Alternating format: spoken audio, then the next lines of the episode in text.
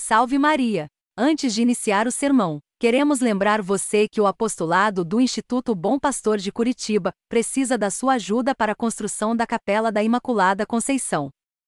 Para saber como você pode ajudar, acesse sãopioquinto.org.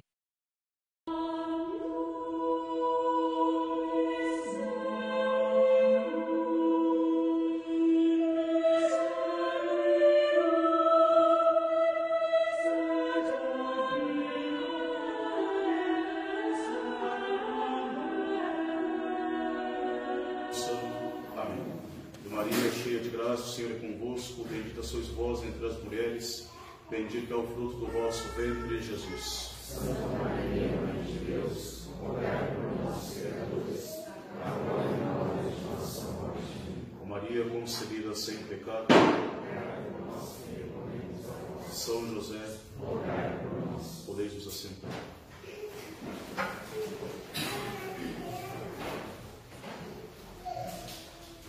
Gostaria de lembrar que no próximo domingo, dia 24, nós não teremos aqui a missa pela noite, somente as missas pela manhã, porque os padres do IBP todos entrarão em retiro obrigatório de uma semana. Então, próximo domingo, excepcionalmente, missa, as missas serão somente pela manhã, não haverá a missa da noite. Todos os que fomos batizados em Jesus Cristo, fomos batizados na sua morte. Assim como Cristo ressuscitou dos mortos, assim nós vivamos uma vida nova. Nós temos neste domingo uma bela epístola de São Paulo, um belo, um belo fragmento da carta de São Paulo aos Romanos, que São Paulo nos dá uma pequena ideia da sua doutrina sobre a configuração em nosso Senhor Jesus Cristo através do batismo, do sacramento do batismo. O batismo é este sacramento instituído por nosso Senhor Jesus Cristo, através do qual nós nascemos para a graça de Deus e nos tornamos verdadeiramente cristãos, ou seja, outros Cristos. Este sacramento do batismo é o primeiro dos sacramentos que ele nos torna de fato filhos de Deus por adoção através da graça redentora de nosso Senhor.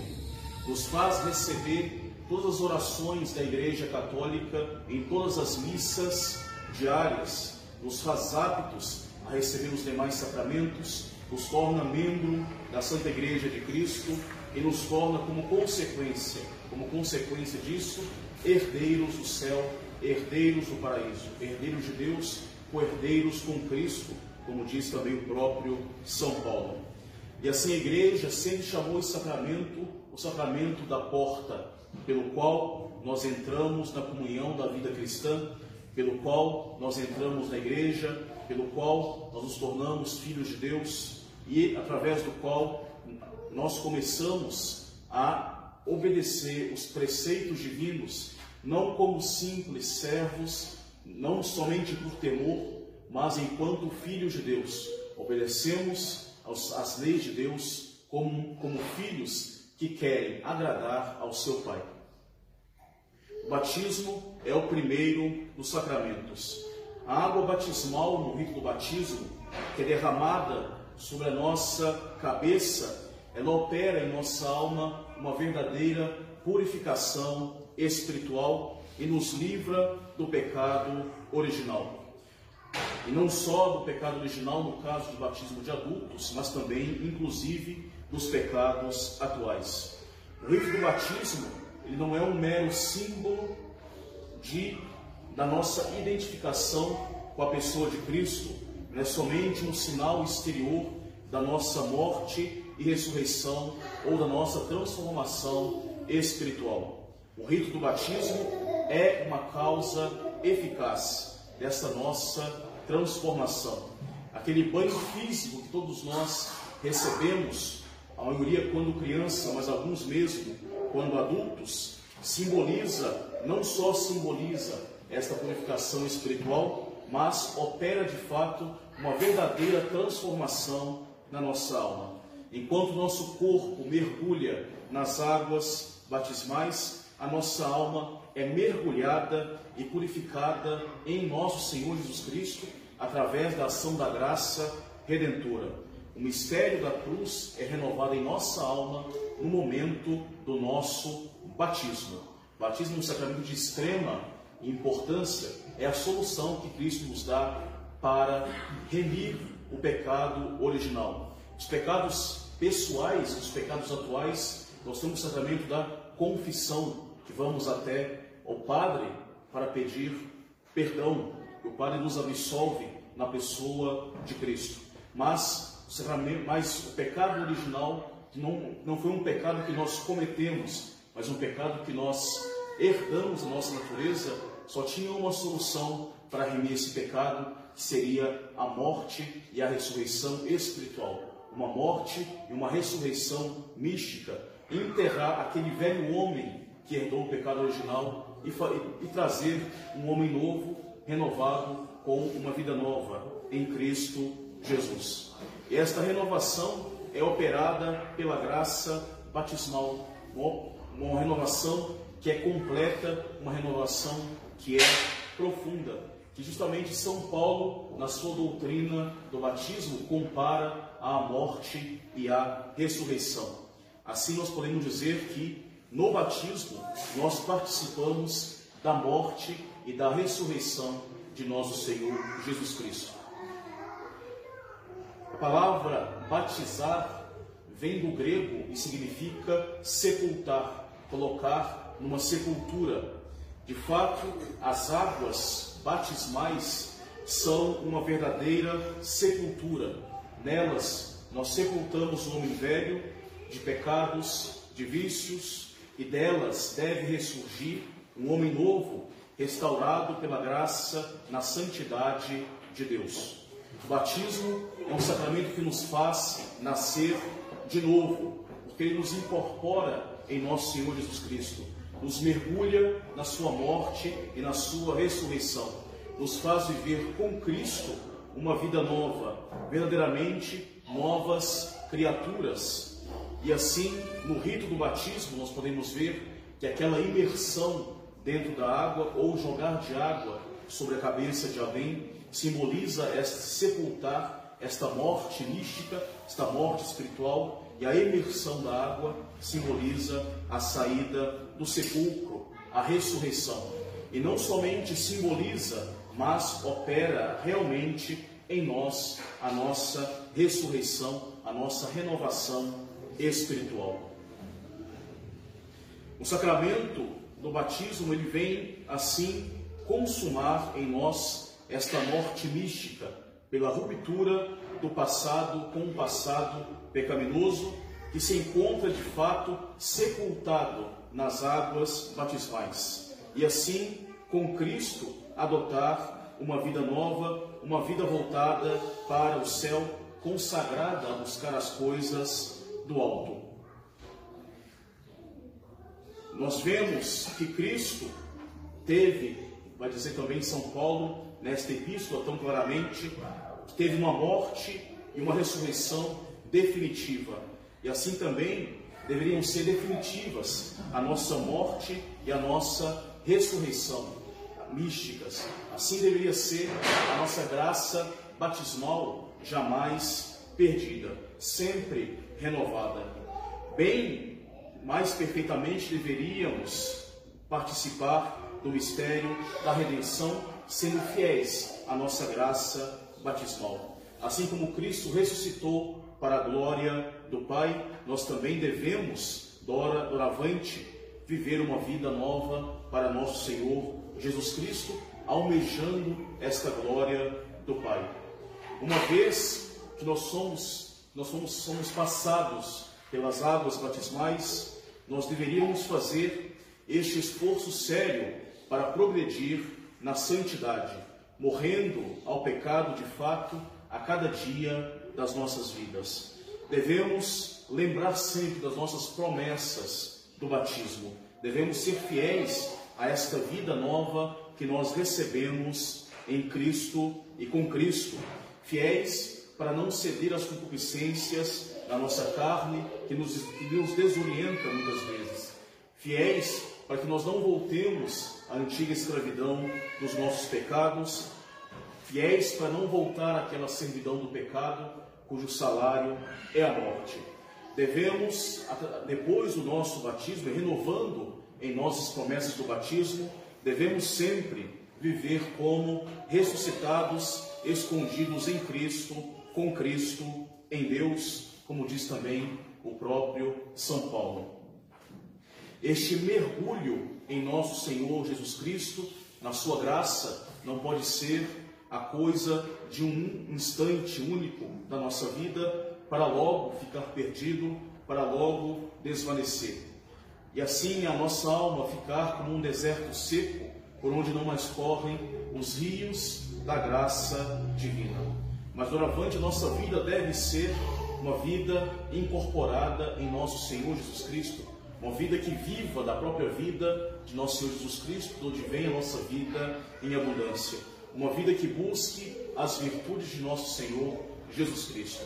A consequência da recepção do sacramento, uma recepção frutuosa do sacramento, deve ser o nosso comportamento virtuoso e a nossa integridade moral como consequência deste, dos frutos do sacramento. Isso nada mais é do que a nossa fé vivida concretamente nos mais diversos atos da nossa vida, buscando agradar a Deus a todo instante. Se eu creio na graça do batismal, se eu creio no batismo, se eu creio nesta renovação espiritual que me é trazida por este sacramento, eu devo buscar agir segundo esta graça batismal, abrindo, sendo fiel a esta graça batismal, morrendo todos os dias para o homem velho, abraçando todos os dias o homem novo numa verdadeira conversão. Assim, nós não podemos ser indiferentes a esta doutrina da configuração do cristão com Cristo, que nos relembra São Paulo neste domingo, na epístola deste sexto domingo depois de Pentecostes. E devemos sempre ter diante dos nossos olhos as promessas do batismo, o dia do nosso batismo e as consequências do nosso batismo. E sempre meditando dessas duas obrigações que nós temos como cristãos, como mergulhados, batizados em Cristo. Primeiramente, obrigação que nós temos sempre de nos associar à morte e à sepultura de nosso Senhor sempre morrendo para os nossos vícios, os nossos pecados, não mais nos ocupando das finalidades meramente mundanas, mas ordenando todas as nossas finalidades para a última, para a finalidade última, que é a nossa salvação. Lembrando que um, um morto já não mais pertence a este mundo. E não somente mortos, mas também nós somos sepultados em Cristo. Porque um sepultado não tem mais nenhuma associação com esta vida terrena. Um sepultado já não é mais visto, não é mais honrado, é dificilmente lembrado. É assim, nós devemos viver como sepultados em Cristo, almejando primeiramente a nossa salvação, ordenando tudo para a nossa salvação, afastando tudo aquilo que nos impede de chegar à nossa salvação.